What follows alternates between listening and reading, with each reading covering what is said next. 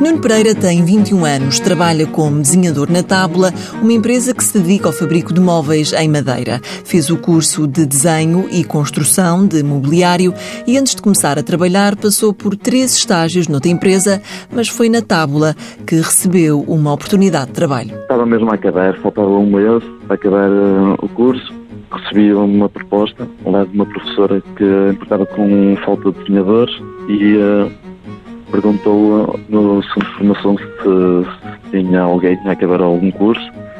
Então uh, falaram comigo e vim aqui à fábrica, mostrei uh, o que sabia e fiquei aqui. Ficou e agora está do outro lado. Já foi estagiário e atualmente dá apoio aos formandos de desenho que passam pela tábula. Fazia alguns desenhos, alguma dúvida que tinha, tirava sempre comigo, instruções, desenhos técnicos, tudo. E assim, também ao projeto final dele, também teve a ajudar em tudo isso. Nuno Pereira refere que passar por um período de estágio é essencial para sedimentar os conhecimentos. No estágio é que nós começamos a perceber como é que funcionam as coisas.